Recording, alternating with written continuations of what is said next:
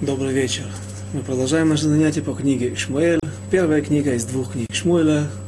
Мы остановились в прошлый раз на начале войны, точнее погони за филистимлянами. В тот момент, когда пришло избавление, было начало избавления от рук филистимлян. И вот народ гонит врагов. Шауль, увидев то, что, э, то, что происходит, всего 600 человек, и в его стане 600 верных воинов, но филистимляне, в огромном, несмотря на огромные силы, которые были сосредоточены вокруг, вокруг горы, где находился отряд стан Шауля, царя Шауля, филистимляне бегут. Царь Шауль обращается к Коину для того, чтобы он спросил у Всевышнего, нужно ли что, как ему быть, но когда он видит буквально за считанные минуты, когда разворачиваются события, как разворачивается быстро событие, Шауль видит, что филистимляне, э, их, их лагерь теряет форму, они превращаются в, в, в все превращается в беспорядочное бегство, и поэтому Шауль говорит Коину, Асоф Ядеха, можешь оставить Урим и Тумим, не спрашивать, потому что мне все понятно. Не редко Шауль полагался на, на свой битахон, на уверенность, на то, ту черту, которая отличалась колено Беньямина.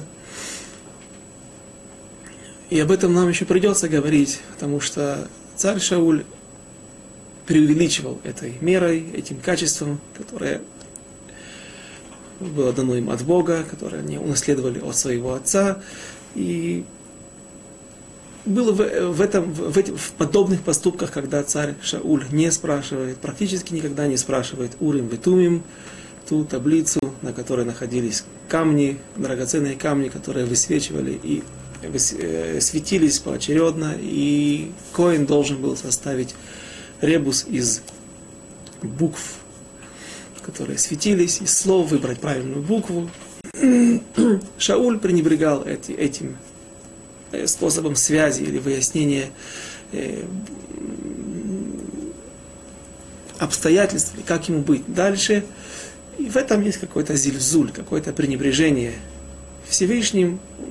Мне все понятно, все, мне всегда все понятно. Я слишком умный для того, чтобы обращаться ко Всевышнему. Я знаю, с одной стороны, это показывает на большую уверенность во Всевышнем, но с другой стороны, это говорит о том, что человек полагается на себя, а чрезмерная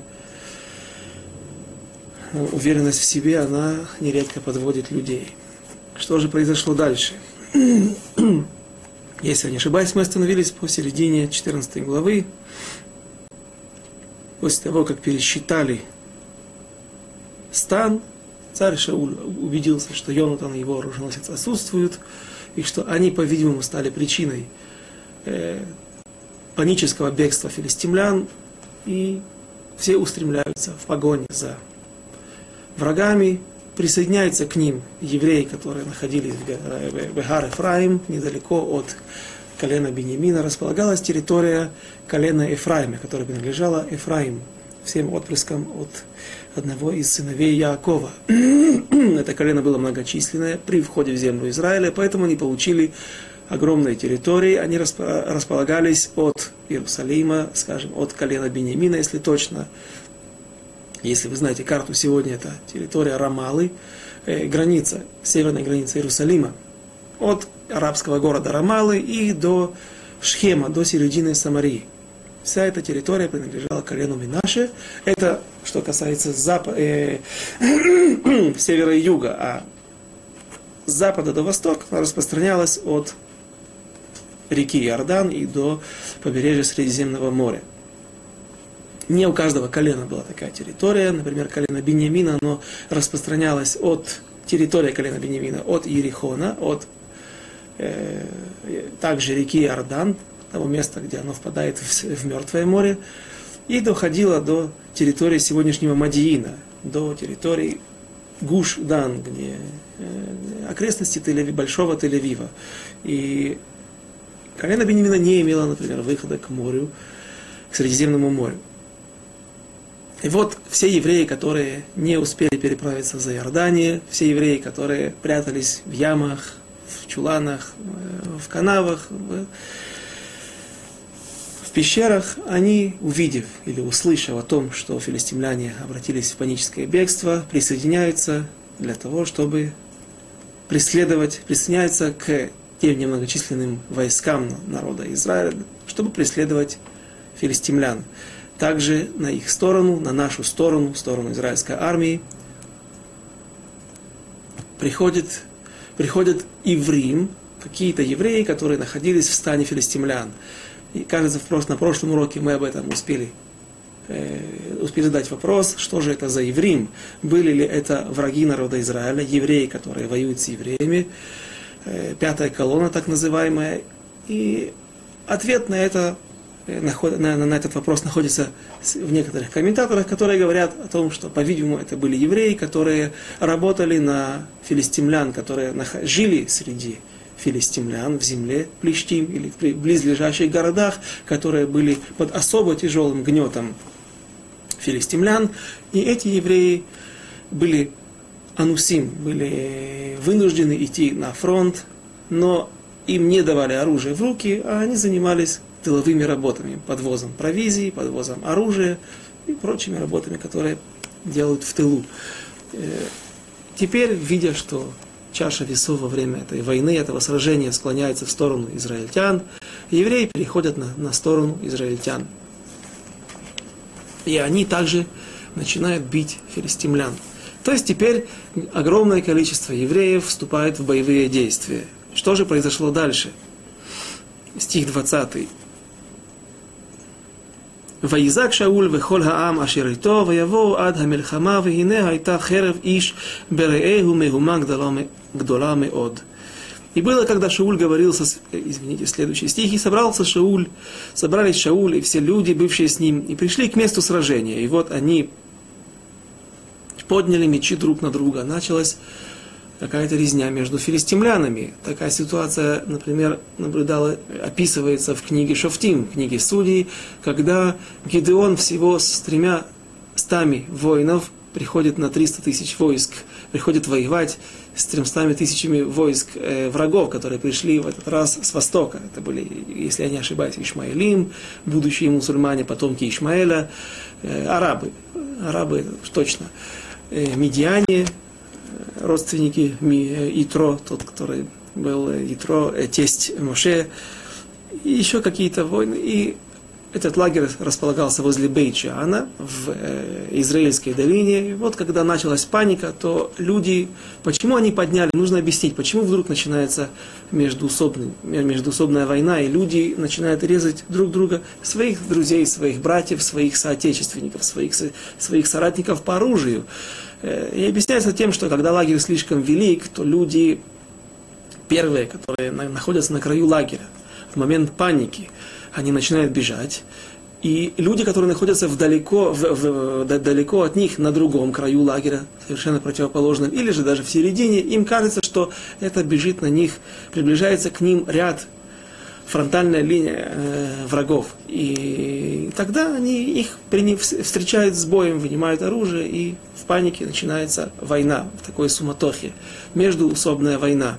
А почему это произошло э, в случае с Гидеоном? Э, они подняли факелы, которые вставили в кувшины, перевернутые, пустые кувшины, и в воздухе разбили их. Поэтому э, был такой а, а, оптический обман, оптический эффект, когда вдруг, как, как человек поднимает факел в воздух, его видно, э, всю траекторию его полета, либо э, поднятия в воздух, она видна снизу вверх. Тут вдруг в воздухе над землей, в ночном небе загораются какие-то огни, несколько сот факелов. Это произошло, произвело очень тяжелое впечатление. Есть еще одно объяснение. Эм, шафар. Были трубления в шафар. И сколько трубило человек? Опять же, 300 человек, которые были с Гидеоном с трех сторон.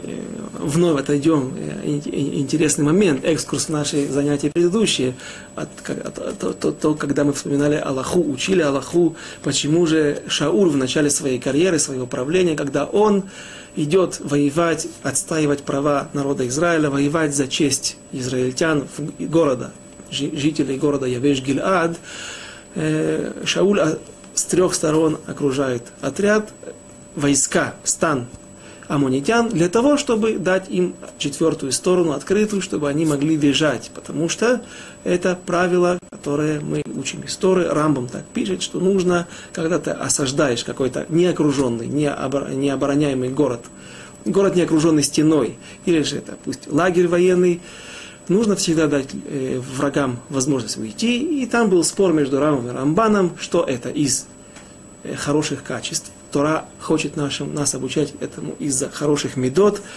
э, пощадить людей. Пусть они убегут, если они хотят, чтобы не добивать их окончательно. Или же это э, тактика ведения войны, так считает Рамбам.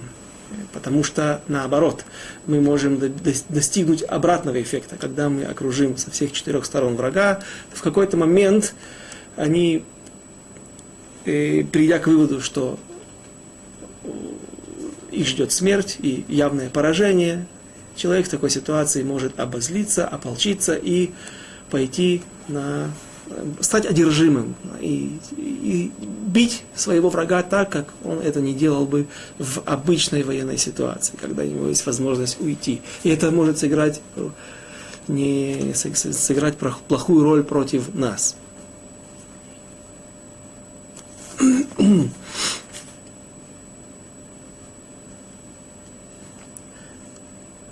Что же произошло в ситуации с Гидеоном? Три сотни человек с трех разных сторон в ночи разбили кувшины с огнем, и э, лагерь побежал.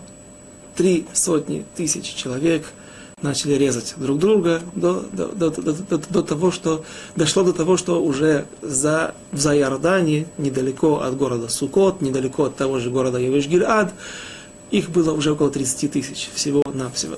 Такое было сильное поражение, но эти 30 тысяч настиг Гидеон. Теперь мы упомянули также шафары. В шафары трубили 300 человек, и это также могло создать впечатление, что пришло 300 тысяч человек воевать против них, потому что шафар, как я помню, из, э, кто-то из комментаторов объясняет, Радак или Ральбаг, что шафар был на один полк, на один отряд, на, на, на 10 тысяч человек. Поэтому, когда люди уходили из, э, с поля боя, э, потому что пророк Всевышний открылся Гидеону и сказал, что э, сделаем особый экзамен, кто пойдет на войну. У нас нет времени, мы не можем заниматься сейчас шофтим, что мы занимаемся Шмуэлем, книгой Шмуэль.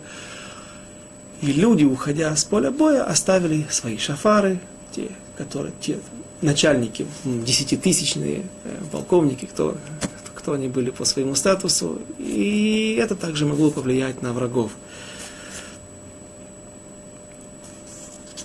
В нашей ситуации враги бегут, собирается огромное, э, огромное количество войск, израильтян.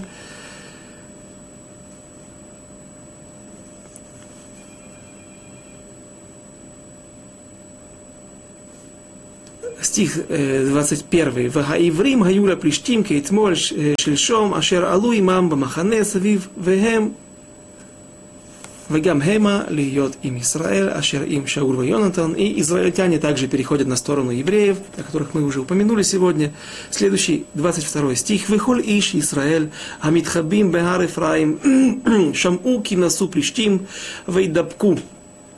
Гамхема Хареем Бамильхамай. Также присоединяются другие евреи.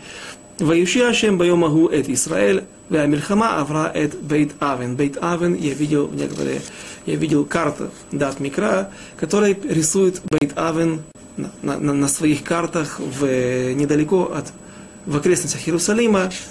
Можно с этим поспорить, потому что Бейт Авен находится также был Бейт Авен э, на границе с филистимлянами. И для чего есть? И, и, какая необходимость так объяснить, как я хочу объяснить, а не как я видел на той карте. Э, потому что нет никакой необходимости писать Бейт-Авен, описывать Бейт-Авен, который был недалеко от Иерусалима. Это те же окрестности тех мест Мехмас, Агева, недалеко от этих мест.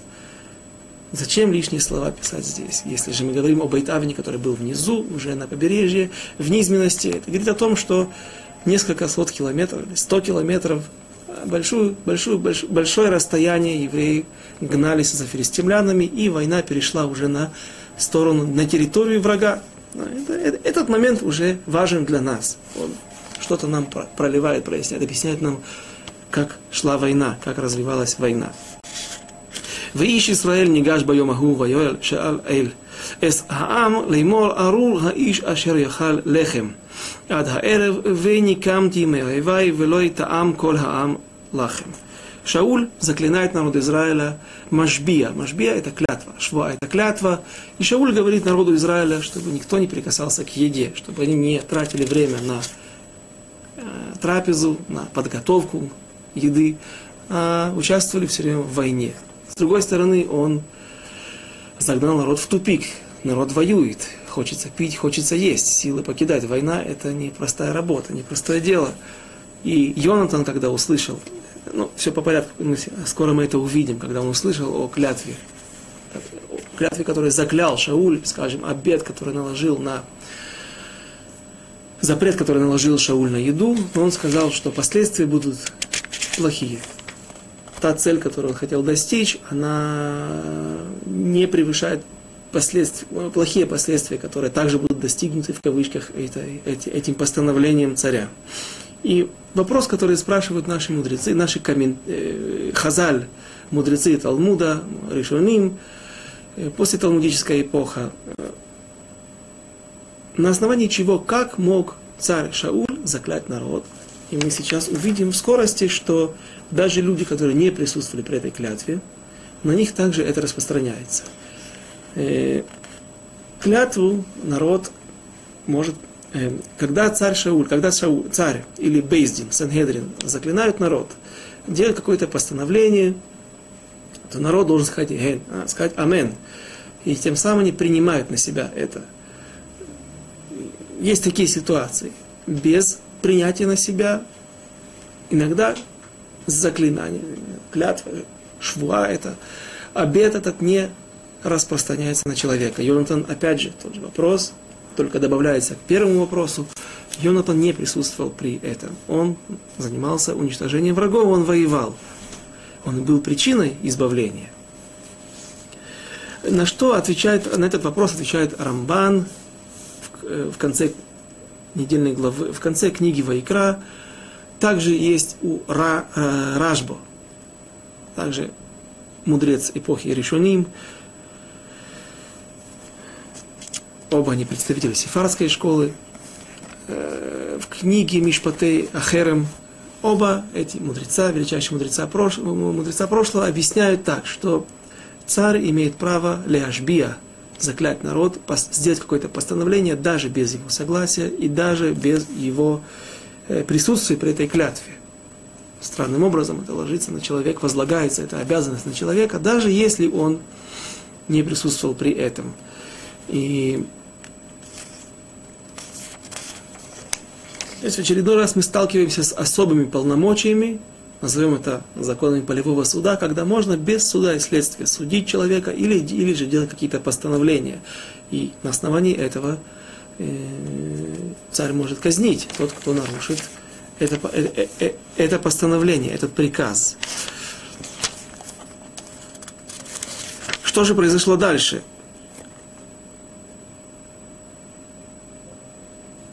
стих 26. «Вихоль хаарец бау баяар, ваиги дваш арпней асаде». И весь народ пришел, вошел в лес, и был мед на поле. Был мед, который сочился из своих сот, проливался на землю, и люди были голодные, но не могли есть, потому что была клятва. Вояво, העם אל היער, והנה הלך דבש ואין מסיק ידו אל פיו, כי ירא העם את השבועה Люди вошли в лес, увидели мед, но никто не подносит руку с медом к устам своим, потому что была клятва. ויונתן לא שמע, בהשביע האביב את העם, וישלח את קצי המטה אשר בידו, ויטבול אותה ביערת הדבש, וישב ידו אל פיו, ותרוינה עיניו. Йонатан же не слышал, как отец его заклинал народ, и протянул конец палки, которая в руке его, и обмакнул его в медовые соты, и поднес руку к устам своим, и прояснились глаза, глаза его. Э, и за... Остановимся здесь. Здесь есть интересный спор между решением, также между комментаторами. Раши, например, говорит, что мед это не мед, как мы попросту понимаем, что это пчелиный мед, это мед, который сочился, это патока, которая сочилась из э, сахарного тростника. Сахарный тростник рос, по-видимому, в Израиле. Раши так и говорит, сахарный тростник кне сукар щегодель баарец, баарец Израиль. Сахарный тростник, который растет в земле Израиля. Я знаю, есть, э, был тростник сахарный на Кубе, мы его получали от, от, э, от, от Фиделя Кастро за, за поддержку его вооружением. Э, в Израиле мне неизвестен, но, по-видимому, в те времена так Раши говорит, что ему был известен вид сахарного тростника, который рос здесь. Это немножко сложно, на что основывается Раши. Есть другая сложность дальше. Дальше будет написано Ярод Дваш. Ярод Дваш это именно медовые соты. Соты, пчелиные, пчелиные соты. Но Раши, э, у нас нет права спорить с Раши, но мы можем привести другого комментатора, который э, имеет такой же авторитет и имеет право спорить с Рашей. Э, друг Радак приводит два мнения. Он вскользь упоминает о сахарном тростнике, но больше склоняется, в первую очередь он приводит мед пчелиный. Вопрос же, который возникает здесь, почему, что со странной формой поедания меда? Йонатан вонзает свою палку, не свою палку, какую-то палку, у него был меч, палец ему не нужна была. Он берет какую-то палку, вонзает ее в э, соты диких пчел, отламывает кусок и начинает его есть, пробует его. Почему нельзя было отломать рукой, мечом, отрезать ножом? Э, на это отвечает Равьонатан Айбешец из Германии. Он говорит так. Известно было, написано в Мишнайот, в Масехат Псахим, э, что Шауль кушал, от, ел хулин бетара. Есть, э, есть такое поведение, не только коины могут не есть коины обяз... Э, не, не могут кушать свои подарки и труму в туме, а только кушают ее в бетаара, в чистоте. Йонатан же, убивая врагов, стал тумным, стал затумленным, стал, стал человеком, который приобрел тума, как, какая-то нечистота, ритуальная нечистота от мертвого человека. И теперь, поскольку его, в его доме отец, и, соответственно, сын шел за обычаем отца, по, по, по путям отца, даже хулин, даже простую еду, они не были коинами, они были бенеминовцами, из колена Бенемина. Хулин также а, там ели в чистоте. Теперь, если он, он прикоснется к этим сотам, они сразу же приобретут тума. Потому что тума приобретает, еда приобретает туму с размером размер яйца. Объем, который воды выдавливает, который выдавливает яйцо. Теперь же, когда Йонатан отломал палкой, палка это шутайкли, это простые деревянные сосуды, она не переносит, не передает туму. С одной стороны, он не затумил всю еду, когда она была в большом количестве. Это была сота, огромная, огромный улей, искусственно, как пчелы в лесах делают, на, на, на ветках или в дуплах. Когда же он отломал кусок соты, который, по-видимому, был меньше, так предполагает Рав Йонатан Айбешец, был меньше, чем яйцо, теперь он может прикоснуться своими устами, внести это в рот, и сота не приобретет туму. То есть он даже во время боевых действий поступает дикдук, в, в, в точности соблюдает каждые все заповеди и все э, ангагот, те, те, те обычаи, которые он на себя принял, принял дом его отца.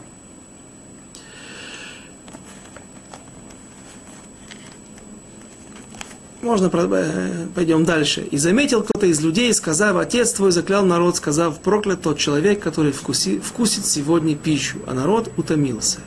И сказал Йонатан, смутил отец мой страну. посмотрите-ка, как прояснились глаза мои, когда вкусила немного этого меду. Тем паче, если бы его сегодня, если бы ел сегодня народ из добычи врагов своих, которые он взял, то небольшим ли, не большим ли было бы поражение филистимлян. Йонатан не соглашается со своим отцом. Вновь видим, что он идет по, у него вам взгляд на жизнь во многих вещах отдельное.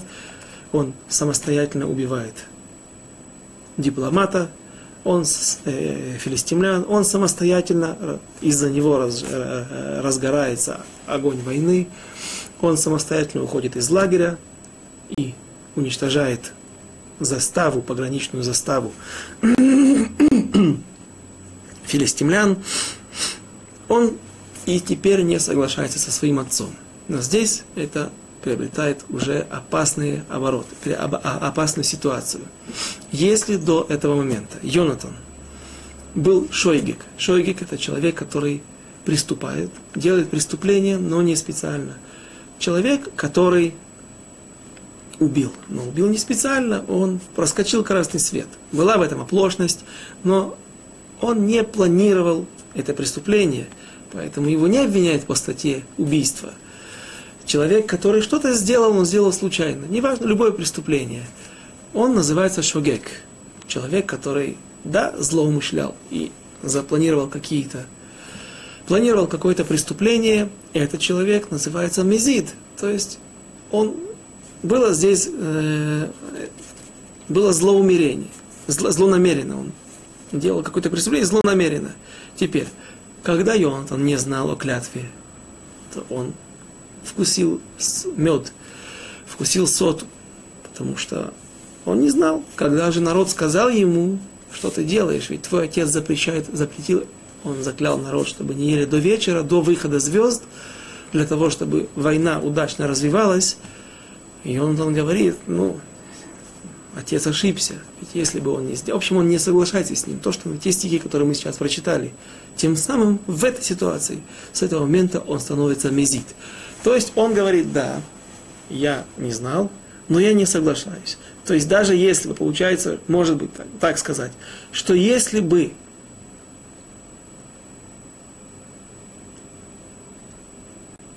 что даже если бы Йонатану сказали люди до этого, он все равно съел бы.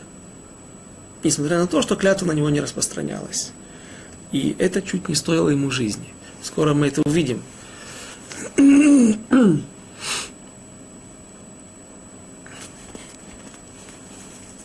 Стих 30. Ав килу, ахал ахал айом хаам мишалал айвав ашер мацаки атало рафта маката плештим. Теперь поражение филистимлян будет не таким, как могло было бы быть, если бы народ ел. Ваяку байомагу баплиштим михмаш ваялона вайоав аам меот. И били филистимлян в тот день михмаш от михмаш, михмас, извините, Аялона. Аялон это ручей, многоводный ручей, особенно он перепол... и его русло переполняется в... после сезона дождей, в сезон дождей. И всем известен сегодня, кто живет в Израиле, кто посещал Израиль, Квиш, Аялон, одна из центральных трасс, которая проходит через Тель-Авив вдоль побережья э, Средиземного моря, вдоль побережья Израиля. Э, этот ручей, он начинает его источники в уделах, в пределах колена Бениамина, и он спускается до самого побережья. Аялона, и устал народ. И вот мы видим, что сама война это нелегкое дело, даже если бы была, не было запрета на на, на, на, на, на, на употребление пищи и, и воды, все равно было бы тяжело. Но аж тем более в такой ситуации, когда Шауль поступил опрометчиво и запретил есть. Фаяс Агам эль Шалаль Ваикху Цон Убакар Убней Бакар Ваишхату Арца Ваюхаль Хаам Аль Хадам. Теперь наступает момент, когда клятва, время клятвы заканчивается, время этого запрета заканчивается. Наступ... Выходят звезды, наступила ночь. Шауль сказал весь день. Весь день люди пусть не едят. Теперь люди приносят трофей. как мы уже упоминали, Бейт Авен, возможно, неспроста царь, э, пророк Шауль записал потому, для того, чтобы указать на то, что война перешла на территорию филистимлян. И теперь есть трофеи разгромленные. Фермы разгромленные, деревни, города. Евреи несут в руках, кроме золота, кроме э, важных драгоценных вещей, они также захватывают скот. В те времена также имел важную роль в жизни. И вот они начинают его резать и есть. И было в этом преступ, какое-то преступление. Вайохал хаам аладам. Убакар ваишхату арца, вайохал хаам аль И ваишхату арца, и ели на земле. Как переводят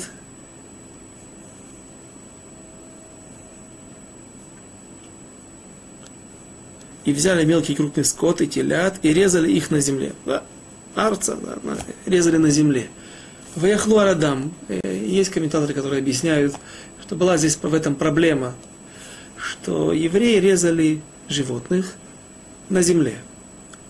Кровь хлыстала из перерезанных вен на само мясо, разделанную тушу, и таким образом люди употребляли вместе с мясом также и кровь. Наверное, нужно, можно сказать, что ели сырое мясо, что сейчас мы дойдем до интересного момента, который я уже обещаю, дважды обещал, о том, какие, как можно есть, когда можно есть трефа.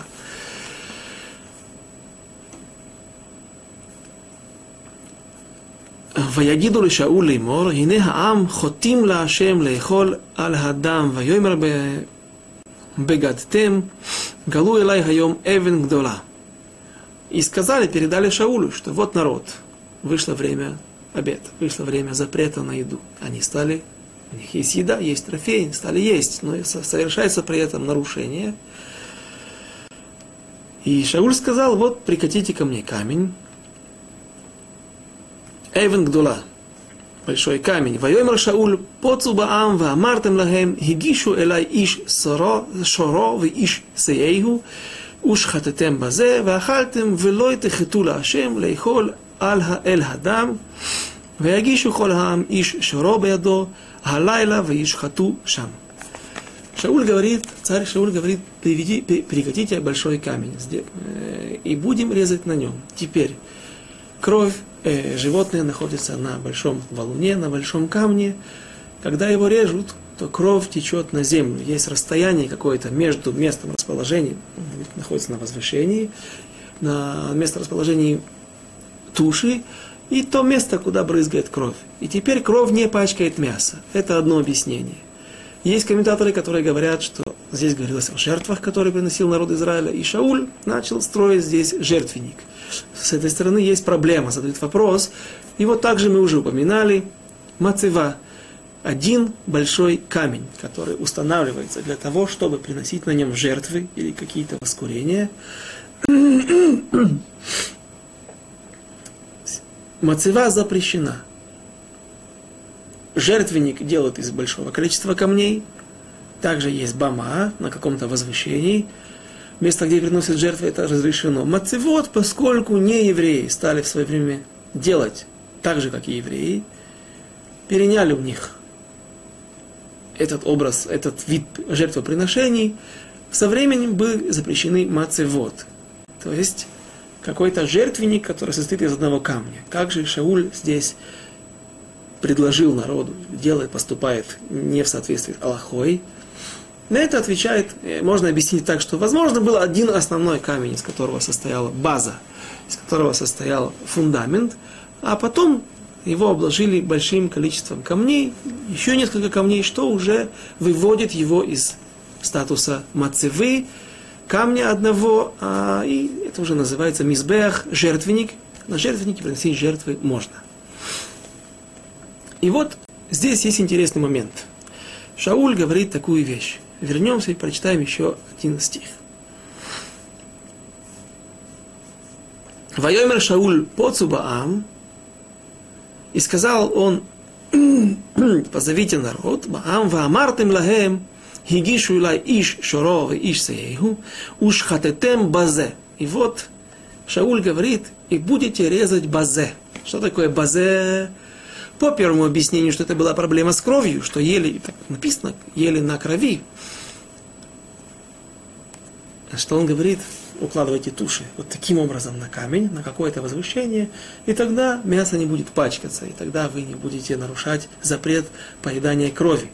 Интересный хидуш для себя, недавно, э, э, для меня было большое откровение, откуда я не знаю. Возможно, это тоже причина, но я всегда считал, не помню откуда, где-то слышал, где-то читал, что кровь запрещена, кровь животного запрещена в еду для человека по причине того, что душа находится как человека, так и животного в крови, в сердце, в сердце при, мехубат соединено со всей кровеносной системой, и э, так принято считать, что душа находится в крови. Когда мы поедаем кровь животного, это душа, душа животного, то мы становимся как бы немножко больше животными. Но это нежелательно, лучше оставаться человеком. Вдруг я обнаружил объяснение.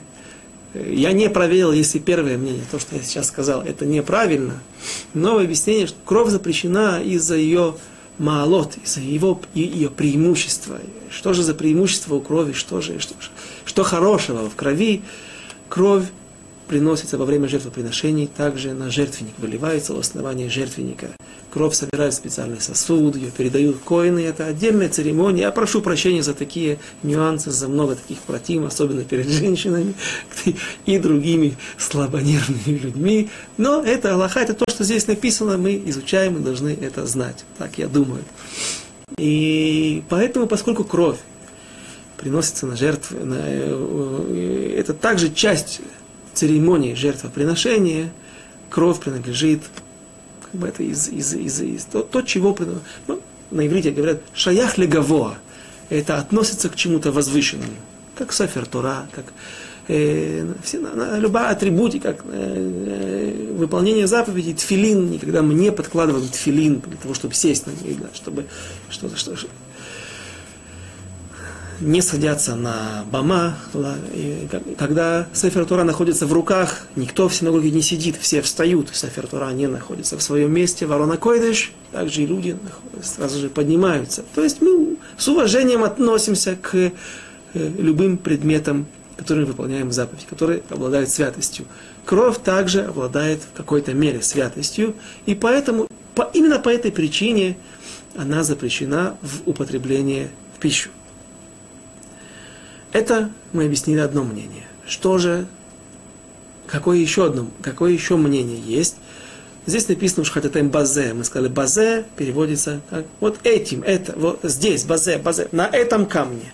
Также можно говорить и сказать Базе на этом камне, а можно Базе этим. Говорит Мидраш. В Мидраш, в Икра Раба приводятся интересные трактования, интересные объяснения, которые используются нашими мудрецами Ле Аллаха. Говорит Мидраш, Шауль поднял нож шхиты. Шауль сказал, поднял в воздух нож шхиты, сказал народу Израиля, израильтянам, ушхатетем базе. Я сегодня для наглядности принес нож шхиты. Я сейчас всех слабонервных прошу покинуть студию или же, или же удалиться от экранов. Вот. Кто не видел, я, например, до последнего времени не видел такой нож. Мне было не просто его достать. Это нож шхиты. Вот таким ножом режет крупный рогатый скот. И Шауль достал вот такой нож. Так, уже наш оператор убежал. я, я не собираюсь здесь взмахивать и никого обижать. Мы будем вести себя очень осторожно. Вот таким ножом резали, режут сегодня и резали наши предки.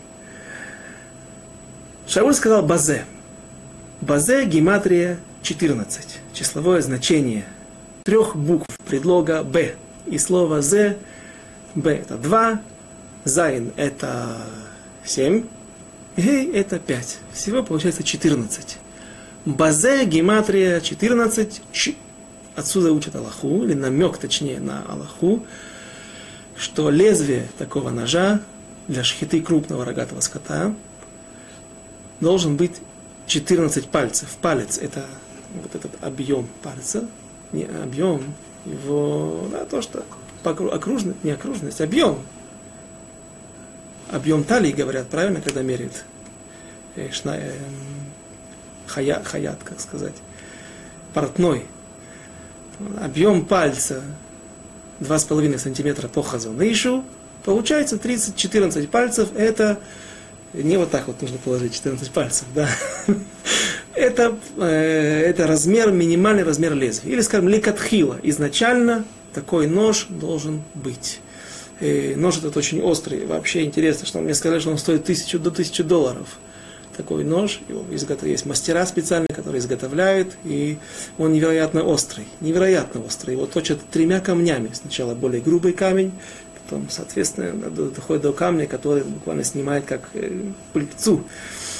И я вот приближу к микрофону, сделаю это. И слышится как струна. Очень невероятно острый нож, для того, чтобы как меньше э, причинить минимум страданий для животного. Э, есть Мидраш Танхума, знаменитый Мидраш. Мидраш Танхума учит другую, другой ענין, другую алаху из этого, из этого стиха, из этих слов בזה они не используют, в Мидраш Танхума не берут букву бет, тогда а что трактует, какую гематрию з? з, зайн, это опять же 7, гей это 5, получается 12. Что же за число 12? 12 видов проверки, не видов проверки, а 12 э, различных способов, как проверяют лезвие, шойхиты. Есть различные способы. Э, Сегодня принято, э, есть, которые пускают каплю, есть, бьют по воде и видят по окружности, окружности расходящихся колец. И так можно определить ту форму, которая создает лезвие, которая, эти кольца, по ним можно определить. Кажется так.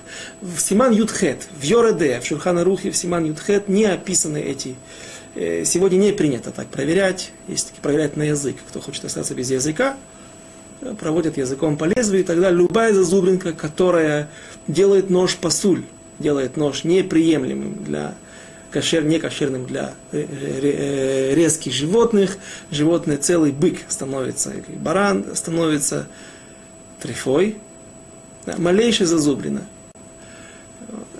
Теперь, как проверяют сегодня шойхиты э, в Масахет Хулин, опять же, помимо это не еврейская фамилия, это также еврейская фамилия, но прежде всего хулин это а, еда, которую можно есть для простых людей, для а, всех израильтян, обыденная повседневная еда. И, и Масехет Хулин занимается в том числе аллахот шхита. Там говорится так, что проверяли аля туфра, туфра на арамейском языке называется ноготь. И аля бисра, и мясом, не языком, а э, э, внутренней части пальца, пучками. Теперь я пытался проверять ногтем, как мне показали, ноготь сразу же, нож впивается в ноготь. Невероятно острый нож, что-то необычное. Я не знаю, если на нем можно делать тот же трюк, как, и, э, как делал в своем споре шейх вместе с, при встрече, с, так рассказывает история, вместе с э, Ричардом Львиное Сердце. Каждый из них хотел чем-то по, по, покрасоваться друг перед другом. Так, Ричард Львиное Сердце разрубил металлический, металлическое копье своим мечом, показав э, немалую силу. А шейх выхватил платок, подбросил его в воздух, подставил знаменитую дома, саблю из знаменитой дамасской стали и под тяжестью земли нож сам Эм, э, платок разрезался, шелковый платок разрезался сам на лезвие. Я не знаю, если это произойдет с нашими ножами, но, но, но ногтем я проверять не пытался. Это, так, значит, так, делаю 12 раз. З это гематрия 12. Не нужно, я не буду писать еще.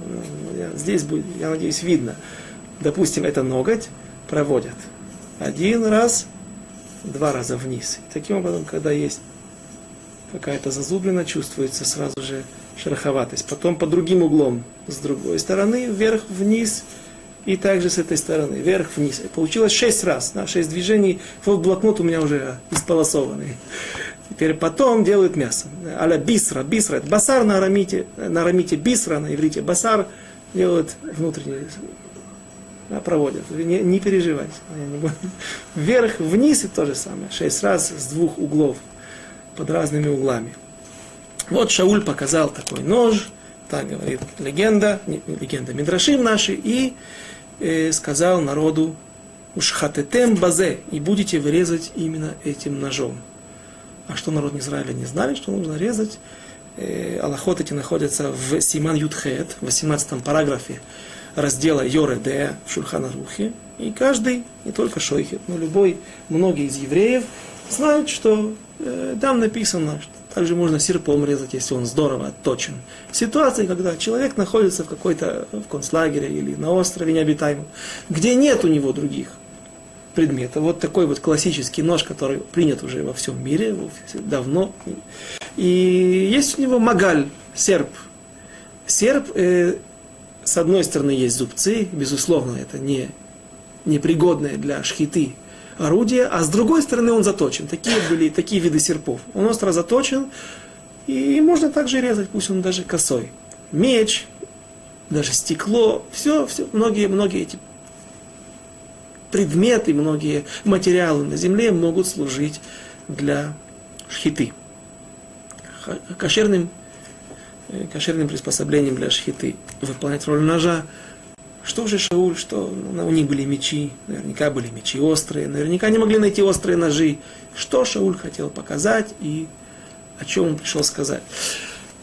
Это чуть через несколько минут, а до этого я также упомяну интересный момент, который описывается в Йораде в 18 параграфе, что в э, Бриск Делита, в Брест-Литовском, что находится в Беларуси, но всегда это считала Беларусь, всегда считалась частью Литвы. Э, в, в Бресте был случай, когда одного шойхета спросили то, что сегодня мы все уже знаем. Благодаря нашему уроку, благодаря нашим мудрецам, каждый из нас сегодня уже это знает. Спросили, сколько должен быть, какое должно быть лезвие ножа. Сказал, изначально 14 пальцев, то есть по сегодняшним э, меркам 35 сантиметров. И спросили его, это правильно, правильный нож, откуда это учат, откуда намек на это. И он не знал, и написано, при, приводят это Б.Р. Хейтев, один из комментаторов э, э, Шурхана Руха, Берейтов говорит, из-за этого его местные раввины сняли со шхиты на 30 дней. Был оштрафован на 30 дней за то, что он не знал то, что мы сейчас изучаем, что это изучается из книги Шмуэля, что это написано в Ваикра Раба, Мидраш Ваикра Раба, что это написано в Мидраш Танхума.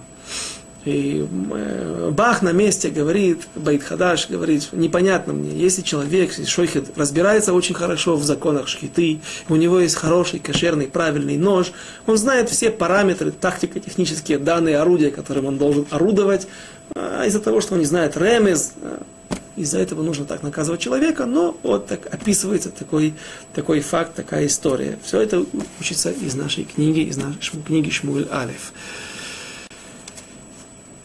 Теперь вопрос, опять же тот вопрос, что Шауль хотел этим показать по Мидрашу? Шхатитем базе. И вот мы, наконец, в конце сегодняшнего урока, наконец-то подходим к тому анонсу, о котором я упоминал. Можно ли человеку, если есть ситуация, когда еврей может кушать без, практически без каких-либо на то причин, нет проблем со здоровьем, нет разрешения от равина. Ну, сейчас мы о, разрешении таком будем говорить. И вот перед ним свинина или верблюжатина, любая другая трефа. Есть такая ситуация. Написано в книге Дворим в Хумаш, в Торе в недельной главе Вайтханан, 6 глава, 11 стих. У Батим говорит Всевышний, Варая кивиаха, э, начнем с 10 стиха, Варая ки евиаха ашем элокеха эль хаарец, когда приведет и будет. И, был, и будет, когда человек, когда, когда Кадош Бруху приведет вас в землю Израиля. Ашер нишбала войтехем, что о том, что он поклялся вашим праотцам, Авраам, Лицхаку, Яков, латет леха лах арим гдолот ветовот ашер лобанита дать, передать ваши руки, предать ваши руки дома и города, которые вы не строили. И вот 11 стих, из которого учат Аллаху. ובתים מלאים כל טוב אשר לא מילאת, וברות חצובים אשר לא חצבת, כרמים וזיתים אשר לא натат, ואכלת ושבעת. И дома полные всего хорошего, всяких хорошестей, да, коль тув, всего хорошего, масса добра, дома, они полны добра. А шерломи лета, который ты не наполнял, из, и ямы, которые не высекал из, в скалах, в известняке, и крамим, виноградники, которые ты не сажал, и оливковые рощи, которые не, не, не, не, не сажал, и будешь ты кушать и насыщаться. Мы видим из стиха.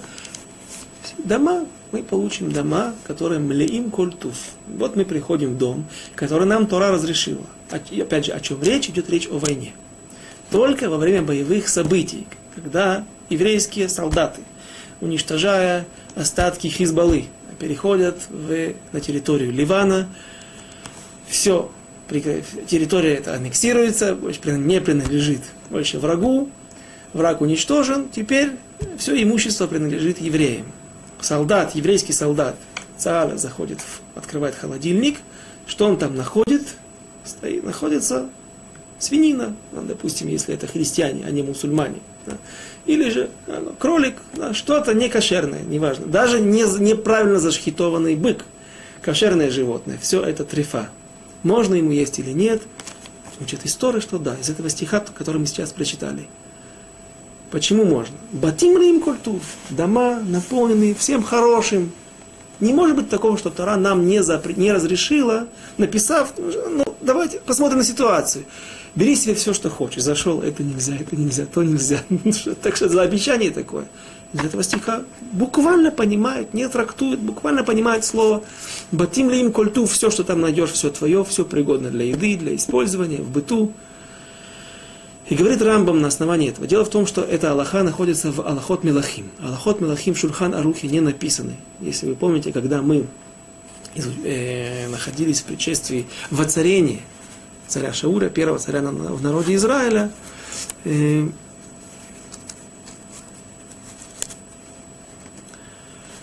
то мы приводили различное количество, разно, разных комментаторов, большое количество комментаторов, но не было ахраа, не было какого-то э, окончательного вывода из Шульхана Руха, потому что в Шульхана Рухе эти аллахот не описаны.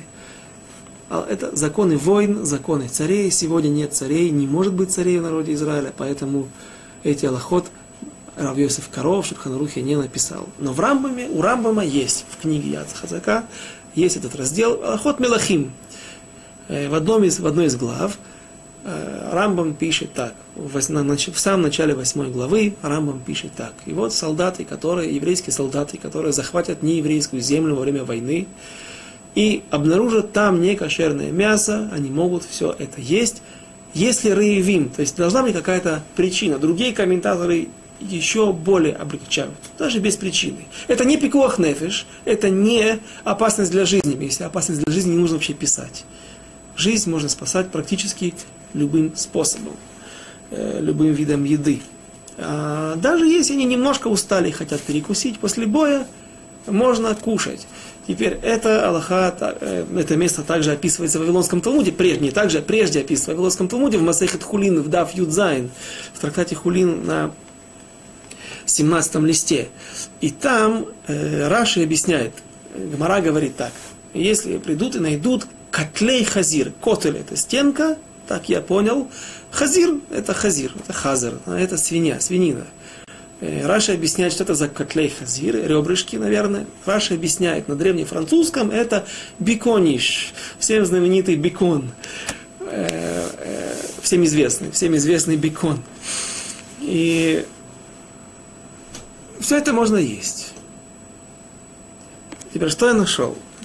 Так написано в Рамбаме. Рамбам посек ледород, переводит это в своде Аллахот на, на, до конца дней. Так он устанавливает Аллаху. Меши Хохма, Равмир Симха из Двинска. Даугавпилс современный, который находится один из крупных городов Латвии. Там жил мэр, мэр Симха Медвинск, он же Орсамех. В его книге на комментарий на Хумаш Мешех Хохма, Мешех Хохма, там он говорит так. Прочитайте следующий стих в Торе.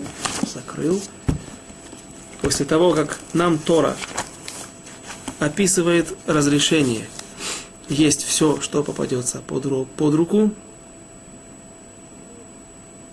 Стих 12 сначала и виноградники, и так далее, и, сади, и, и насыщайся. Стих 12. То берегись, чтобы ты, чтобы не забыл ты Господа, который вывел тебя из земли египетской. Что за вдруг стих какой-то не по теме. Вначале, вначале идет, раз, э, описывается Аллахот, что можно, что нельзя, потом вдруг и не забудь о том, что не забудь Всевышнего.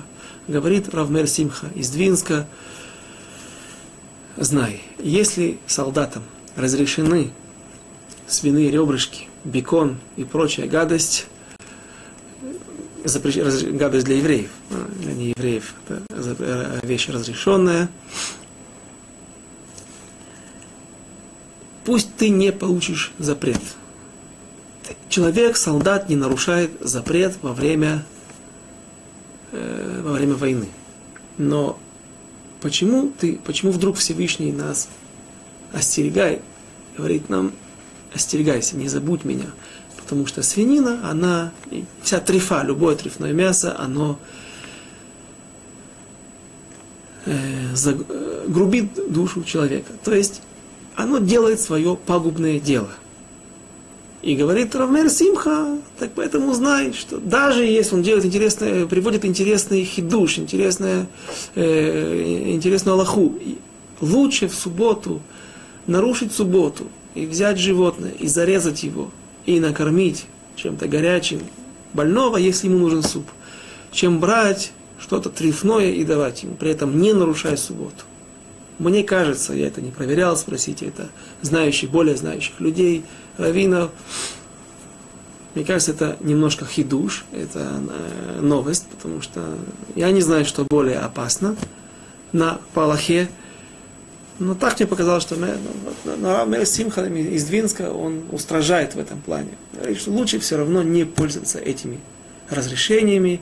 И что интересно, Рамбам, своде законов, сразу же после разрешения есть эту свинину, он приводит разрешение брать женщину, не еврейку, во время войны. Как известно всем, женщину, не еврейку, можно брать во время войны. Кенеге, почему? Кенеге то ецер дебра Тора. Против дурного начала разговор, говорила Тора. Тора, Кадош Баруху знал о том, что тяжело очень устоять против э, соблазна взять красивую женщину, когда ты победил своего врага. Вот так же, наверное, и неспроста, неспроста Рамбам приводит и раз, разрешение кушать свинину и другую трефу во время войны. По-видимому, это, это, это носит тот же оттенок.